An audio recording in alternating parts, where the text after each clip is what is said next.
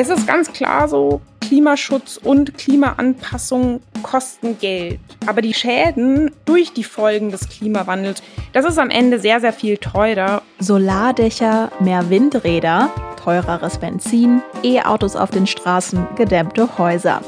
Klimaschutz begegnet uns fast überall in unserem Leben. Wir analysieren, was die CDU im Kampf gegen den Klimawandel machen will und was die Grünen dazu sagen. Rheinische Post Aufwacher. News aus NRW und dem Rest der Welt. Die Goldwaage. Ihr hört unser Spezial zur Bundestagswahl. Ich bin Anja Wölker. Hi zusammen. Und unseren Podcast, den gibt es ja immer montags bis samstags. Unter der Woche schauen wir auf die Nachrichten aus NRW und am Wochenende, wie heute, gibt es eine längere Folge mit dem Fokus auf einem Thema. Das ist heute die Klimakrise die uns alle in NRW, aber natürlich auch weltweit betrifft. Ihr könnt den Aufwacher in eurer Podcast-App abonnieren, dann verpasst ihr auch keine Folge. Die Spezialfolgen mit dem Fokus auf den Bundestagswahlthemen gibt es aktuell immer samstags. Die sollen euch helfen zu verstehen, was die Parteien im Wahlkampf überhaupt wollen. Und in den Show Notes findet ihr außerdem eine Übersicht über alle bisherigen Folgen. Und wir starten mit dem Umfang, den der Klimaschutz in den Wahlprogrammen der CDU und den Grünen einnimmt. Das kann uns meine Kollegin und Politikredakteurin Jana Wolf verraten. Ja, ich starte mal mit dem Wahlprogramm von der Union von CDU und CSU. Da findet man den Klimaschutz im dritten Kapitel und das Kapitel trägt den Titel Neuer Wohlstand mit nachhaltigem Wachstum zum klimaneutralen Industrieland.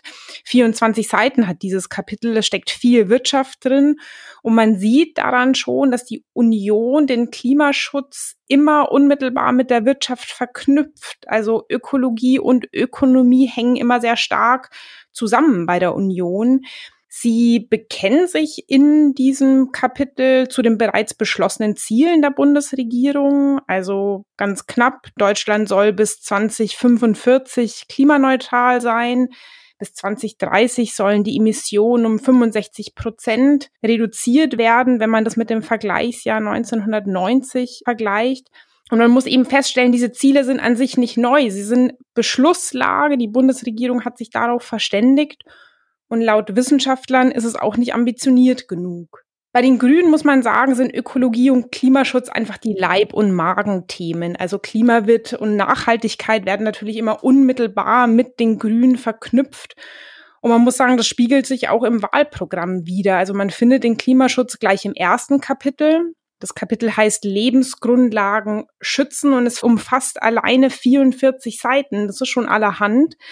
Und auch im zweiten Kapitel, in dem es dann um die Wirtschaft geht, auch dort sind Aspekte enthalten wie die sozial-ökologische Marktwirtschaft und es geht um den fairen und nachhaltigen Handel. Also man sieht schon, unter dem Strich nimmt der Klimaschutz bei den Grünen mehr Raum ein im Programm. Bevor wir jetzt in die Diskussion gehen, es war ja schon klar, dass der Klimaschutz eine wichtige Rolle im Bundestagswahlkampf spielen wird. Jetzt hatten wir aber ja jüngst die Flutkatastrophe in NRW und auch in Rheinland-Pfalz. Hat das womöglich auch neue Dynamik in diese Diskussion um den Klimaschutz reingebracht? Ja, das würde ich definitiv so sehen. Der Klimaschutz und auch die Klimaanpassung stehen jetzt wieder ganz stark im Fokus. Man sieht es daran, dass die Kanzlerkandidaten sich jetzt noch viel häufiger zu diesen Themen fragen lassen müssen. Man sieht es auch daran, dass sie selbst emsig neue Konzepte vorlegen. Armin Laschet zum Beispiel hat in Social Media Video betont, wie wichtig ihm selbst der Klimaschutz ist und auch wie weit Nordrhein-Westfalen beim Klimaschutz schon vorangeht. Ganz interessant finde ich das Verhalten der Grünen. Die haben sich ja während der akuten Katastrophe, also als das Wasser noch in den Orten stand, eher zurückgehalten. Sie wollten nicht so rüberkommen, als würden sie Katastrophentourismus betreiben. Und nun sind ungefähr zwei Wochen vergangen. Und jetzt kommen die Grünen mit einer ganzen Reihe an Positionspapieren um die Ecke. Es geht um den Bevölkerungsschutz und um die Katastrophenhilfe. Und man sieht, die wollen sich natürlich positionieren. Sie wollen sagen, wir sind die Partei, zu deren DNA der Klimaschutz und die Klimaanpassung gehören, um damit auch klar im Wahlkampf Punkte zu machen. Zuletzt noch, man sieht es auch in den Umfragen, Armin Laschet und die Union sacken momentan ab. Annalena Baerbock und die Grünen im Gegenteil profitieren. Auch das kann man durchaus als Anzeichen dafür nehmen, dass der Klimaschutz jetzt in dieser Wahlkampfphase einfach wieder eine große Rolle spielt. Das Plädoyer. Jana hat es gerade schon angesprochen, welches Ziel sich die CDU beim Klimaschutz setzt. Konkret steht im Wahlprogramm Folgendes. Unser Ziel ist es, die Treibhausgasemissionen Deutschlands bis 2030 um 65 Prozent gegenüber dem Referenzjahr 1990 zu reduzieren um dann auf einem konkret beschriebenen Pfad im Jahr 2040 88 Prozent Minderung und im Jahr 2045 Treibhausgasneutralität zu erreichen. Die Frage ist, wie will die CDU das erreichen? Picken wir uns da mal einen Bereich zum Start raus, den Ausbau der erneuerbaren Energien.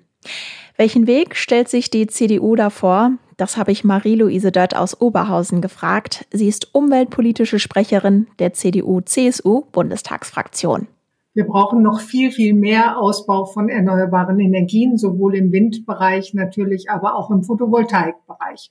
Und wir stellen uns vor, dass wir zum Beispiel die Genehmigungsverfahren bei Photovoltaikanlagen, die jetzt äh, sehr, sehr kompliziert sind, dass wir die wesentlich vereinfachen. Auf alle Fälle, dass man sie online machen kann. Das ist also der erste Schritt. Und dann wollen wir ganz gerne alle Gebäude, wofür der äh, Staat zuständig ist, auf Bundesebene, auf Landesebene und auch auf kommunaler Ebene, dass die damit anfangen oder so ihre Dächer zur Verfügung zu stellen, dass man da eben Photovoltaikanlagen aufbaut. Braucht man denn da konkret Ziele, dass man zum Beispiel sagt, bis zum Jahr X haben wir so und so viel geschafft?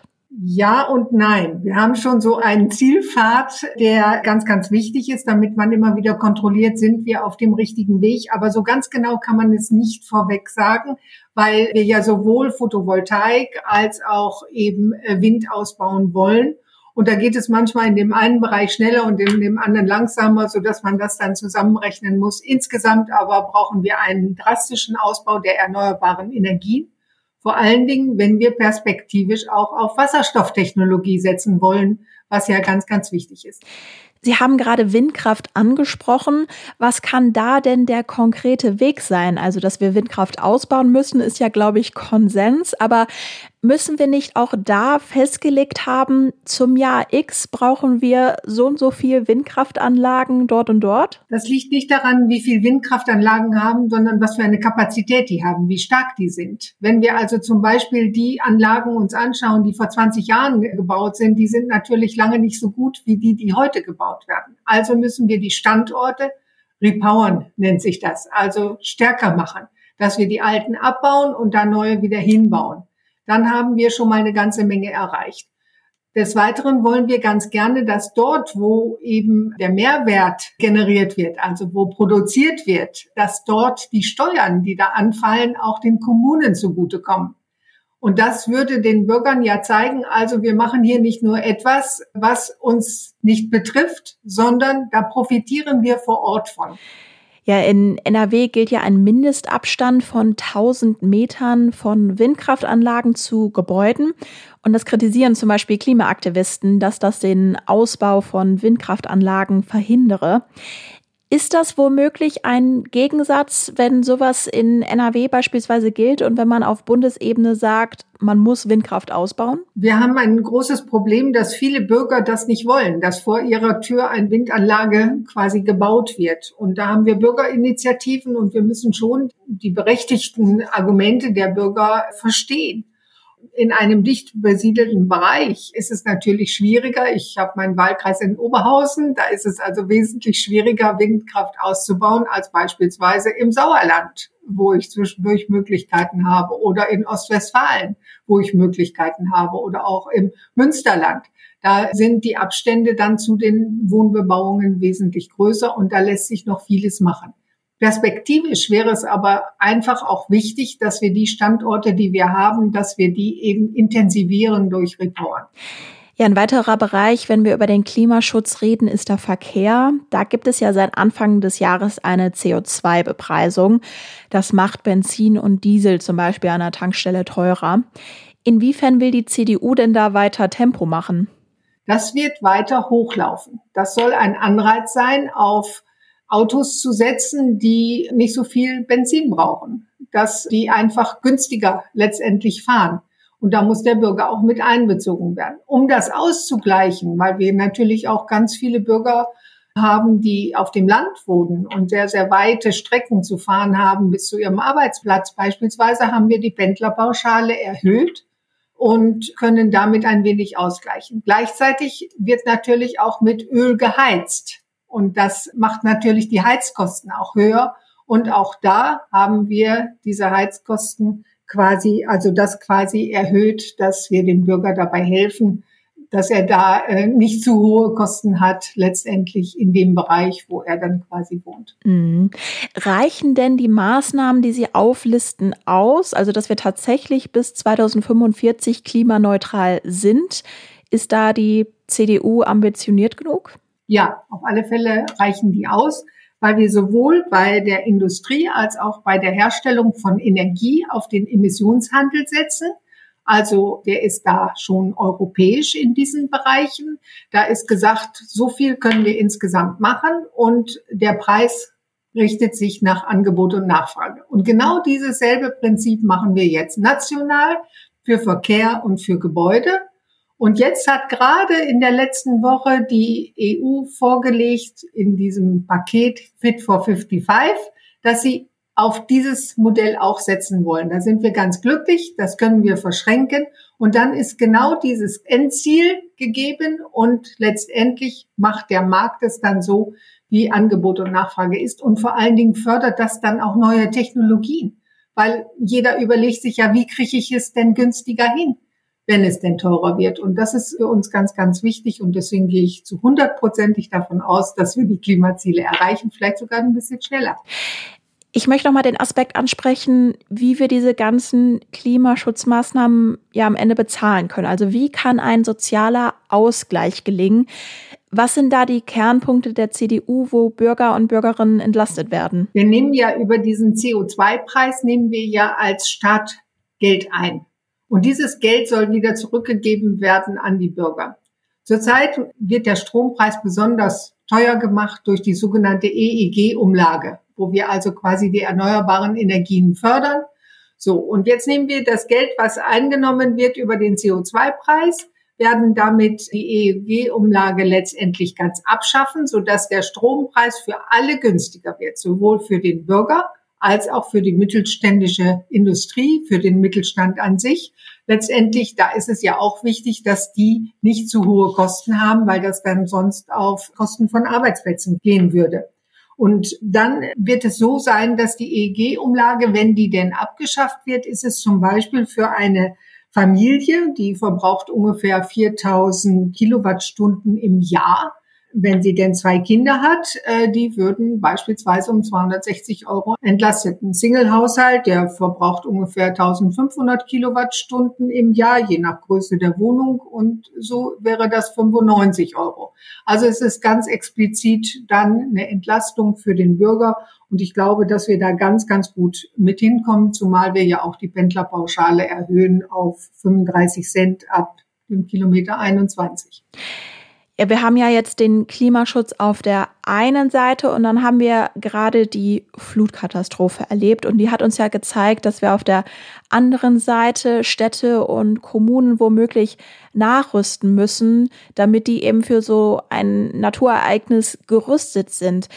Inwiefern müssen wir denn da in Zukunft den Bau der Städte anpassen? Das müssen wir natürlich. Hiermit ist ne, sehr, sehr deutlich geworden, dass wir das möglichst schnell auch machen müssen. Deswegen plädiere ich, dass wir so etwas machen wie einen runden Tisch, wo wir die Betroffenen, aber auch die Beteiligten und die wir jetzt schon haben, Technisches Hilfswerks, Feuerwehr, äh, die ganzen Planungsbehörden, die damit dazu gehören, auf kommunaler Ebene, auf Landesebene, Bundesebene, dass das mal an einen Tisch kommt, dass man zusammenträgt, was hat man schon, eine Bilanz zieht und wo müssen wir genau, es ist ja jetzt ganz genau, zeigt es ja, in welchen Bereichen wir genau hinschauen müssen. Und dieser sogenannte Katastrophenschutz, der muss koordiniert werden. Und da bin ich überzeugt davon, dass wir das dann sehr, sehr schnell auf den Weg bringen. Ich habe schon in anderem Kontext gesagt, die Städte werden anders aussehen. Wir müssen nämlich überlegen, können wir noch so nah genug an den Gewässern bauen, wie wir es bisher gemacht haben.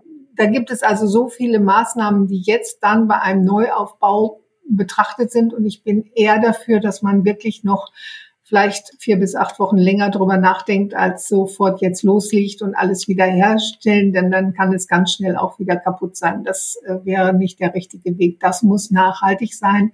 Bei einem Klimawandel muss es mindestens genauso wichtig sein, vorbeugende Maßnahmen zu treffen, als zu überlegen, wie kriege ich denn hier noch CO2 gespart und da. Das muss parallel laufen.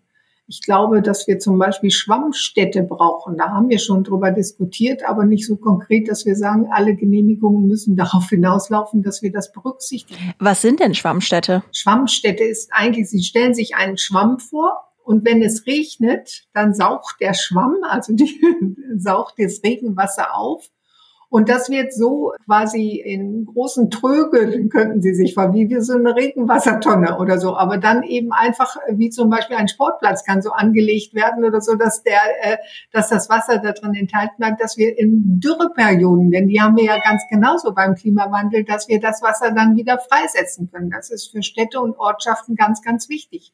Das Regenwasser und was jetzt von oben runterkommt, das läuft jetzt in die normale Kanalisation und damit ist sie überfordert. Aber das ist ja gutes Wasser, das können wir ja wieder verwenden und deswegen muss das aufgefangen werden. Da müssen wir mehr hin. Also die Bundesregierung hat ja vor wenigen Wochen das Klimaschutzgesetz nachgeschärft nach dem Urteil des Bundesverfassungsgerichts. Das ist ja jetzt alles ganz schnell gelaufen und jetzt stehen wir auch eben vor der Bundestagswahl. Aber hätte das nicht alles viel früher passieren müssen? Äh, also im Klimabereich hatten wir gesagt, bis 2030 haben wir uns genau vorgenommen, in welchen Schritten wir bis 2030 die Ziele erreichen wollen. Und haben es nicht, diese Schritte nach 2030 nicht so explizit formuliert gehabt. Und zwar deshalb nicht, weil wir wollten unbedingt im europäischen Kontext gehen. Und die Europäer haben erst in der letzten Woche was vorgelegt.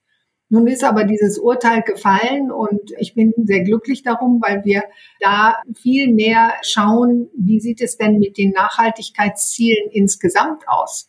Wie sieht es mit unseren Finanzen aus? Wie sieht es mit unseren Arbeitsplätzen aus? Wie sieht es mit unserer sozialen Sicherung aus? Wie sieht es mit einer älter werdenden Bevölkerung aus? All diese Fragen, die muss man ja gleichzeitig auch betrachten.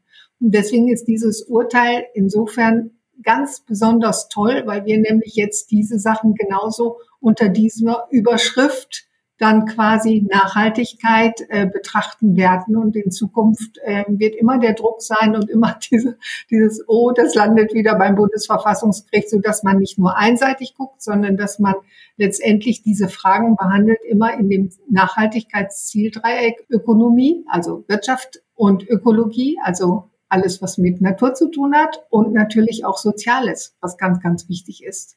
Denn wenn das außer Kehre geht und wir dieses Zieldreieck nicht äh, erhalten können, dann können wir auch nicht unseren Wohlstand sichern.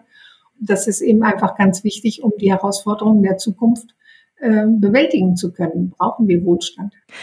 Frau Dött, ganz herzlichen Dank fürs Gespräch. Sehr, sehr gern. Die Gegenrede. Zur Klimaneutralität bekennen sich auch die Grünen. Wir werden konsequent den Weg zur Klimaneutralität gehen. So steht es im Wahlprogramm der Grünen drin. Das Zieljahr 2045, wie es die Bundesregierung im überarbeiteten Klimaschutzgesetz formuliert und wie es auch im Wahlprogramm der CDU zu finden ist, steht da aber nicht drin. Warum nicht? Die Antwort kann mir jetzt Britta Hasselmann aus Bielefeld geben. Sie ist erste parlamentarische Geschäftsführerin der Bundestagsfraktion Bündnis 90 Die Grünen. Weil wir das für viel zu spät halten. Die Klimakrise ist die Existenzfrage unserer Zeit. Und daher ist Klimaschutz keine Zukunftsaufgabe, sondern Klimaschutz ist jetzt. Und wir müssen jetzt handeln und ambitionierte Ziele mit konkreten Maßnahmen unterlegen. Schneller als 2045, was kann da denn der Rahmen sein? Unser Ziel ist es, 100 Prozent erneuerbare Energien bis 2035 zu erreichen. Unser Ziel ist es auch, den Kohleausstieg vorzuziehen und bis 2030 aus der Kohle auszusteigen. Das sind zwei ganz konkrete Eckpfeiler unseres notwendig gesehenen Klimaschutzprogramms. Das ist ambitioniert, aber wir wollen BürgerInnen und Industrie und Wirtschaft auf diesem Weg mitnehmen. Klimaneutralität früher zu erreichen, sie schafft Lebensqualität. Da sind wir Grüne uns sicher. Mit welchen Instrumenten können wir die Klimaneutralität denn erreichen? Also fangen wir mal mit der Solarenergie an. Frau Dött sagte unter anderem, dass Dächer von Gebäuden, für die der Staat zuständig ist, mit Photovoltaikanlagen ausgestattet werden müssen und dass auch die Genehmigungsverfahren vereinfacht werden müssen. Was halten Sie denn davon? Also aus meiner Sicht ist es so und aus Sicht von uns Grünen, dass in den letzten Jahren insbesondere von der CDU, CSU das Thema erneuerbare Energien immer wieder blockiert wurde. Und deshalb äh, braucht es eine ganz andere Konzentration darauf. Der Ausbau von Wind- und Sonnenenergie ist die zentrale Säule der Energiewende. Für den schnelleren Ausbau brauchen wir deutlich höhere Ausbauziele, die bisher eben blockiert wurden, insbesondere von der Union, aber auch nicht gemeinsam auf den Weg gebracht wurden von CDU, CSU und SPD, also der jetzigen Bundesregierung und die sie tragenden Ko Koalition. Aber die CDU sagt ja Photovoltaikanlagen auf gewissen Gebäuden, das müsste doch in ihrem Sinne sein. Photovoltaikanlagen auf dem Land voranbringen, klar, über Parkplätzen, neben Autobahnen und Schienen, ja, aber wir brauchen insgesamt eine Strategie und nicht nur punktuell hier und da kann ich mir ein paar Photovoltaikanlagen vorstellen.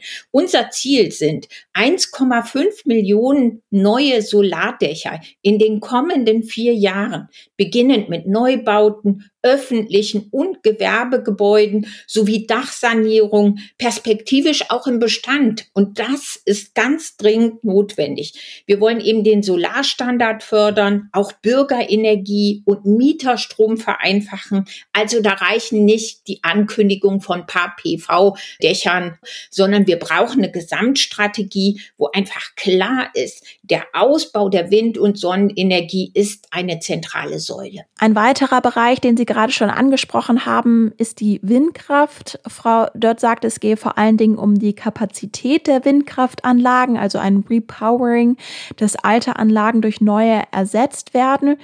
Wenn ich jetzt ins grüne Wahlprogramm schaue, dann heißt es dort zum Beispiel, dass Ausbauhemmnisse beseitigt werden sollen. Was heißt das? Ja, wenn wir für mehr Klimaschutz und eine klimaneutrale Zukunft streiten, und das tun wir, das brauchen wir, dann ist natürlich klar, dass wir gerade bei der Windenergie viel mehr Windenergieausbau brauchen. Dafür braucht es mehr geeignete Flächen diese ganze Diskussion, die in Nordrhein-Westfalen beispielsweise geführt wird über die Mindestabstände und die Regelungen, die da jetzt in Kraft getreten sind, die lehnen wir ab. Wir wollen eben dieses bundesweite Flächenziel zwei Prozent verankern. Und dazu müssen dann alle Bundesländer auch beitragen. Und wir brauchen natürlich bei der Repowering, wenn wir die erleichtern, so dass alte Windenergieanlagen am gleichen Standort zügig durch leistungsstärkere ersetzt werden. Ja, darüber darf man dann aber nicht nur reden als CDU und das als Ziel formulieren, sondern dann müssen die Rahmenbedingungen auch gesetzt werden. Und in Nordrhein-Westfalen ist das jetzt durch das neue von Schwarz-Gelb gesetzte Gesetz fast unmöglich. Da, da wirken wir Windenergie ab. Und das kann nicht unser Ziel sein. Wir wollen auch den Weiterbetrieb für über 20 Jahre alte Anlagen ermöglichen oder eben Kommunen an den Erlösen der Windenergieanlagen beteiligen, dass sie davon profitieren als Standortgemeinde. Und hier braucht es ganz konkrete Maßnahmen und die kann man nicht einfach nur in einem Appell beschreiben, sondern da müssen wir investieren und auch die Voraussetzungen dafür schaffen. Jetzt mal ganz unabhängig von den erneuerbaren Energien, ganz grundsätzlich gesprochen, was stellen sich denn die Grünen vor, wie die Klimaschutzmaßnahmen sozial gerecht ausgeglichen werden können? Ja, also äh, wir sind ganz klar der Auffassung, wir brauchen jetzt ein Klimaschutz-Sofortprogramm für alle Sektoren mit wirksamen Maßnahmen und wir müssen die bestehenden Ausbauhindernisse beseitigen. So, und dazu soll es einen klugen Mix geben aus Ordnungsrecht, Anreizen und Förderung sowie CO2-Preis. Und beim CO2-Preis, damit eben klar ist, dass wir wirksamen Klimaschutz auch sozial und gerecht machen, schlagen wir ein Energiegeld vor für alle Menschen, die sozusagen über den steigenden CO2-Preis, mit dem sie dann konfrontiert sind, am Ende einen sozialen Ausgleich erhalten. Damit sind wir die einzige Partei, die einen solchen sozialen Ausgleich vorschlägt. Und der ist wichtig, denn klar ist, das darf natürlich keine Frage des Geldes sein. Auf den Weg der Klimaneutralität müssen wir alle Menschen mitnehmen. Jetzt haben wir ja über den Klimaschutz gesprochen. Kommen wir jetzt mal auf die Anpassung der Städte und Kommunen auf den Klimawandel zu sprechen. Frau Dörth sprach von sogenannten Schwammstädten und auch im grünen Wahlprogramm ist von solchen Schwammstädten die Rede. Sind Sie sich da also einig?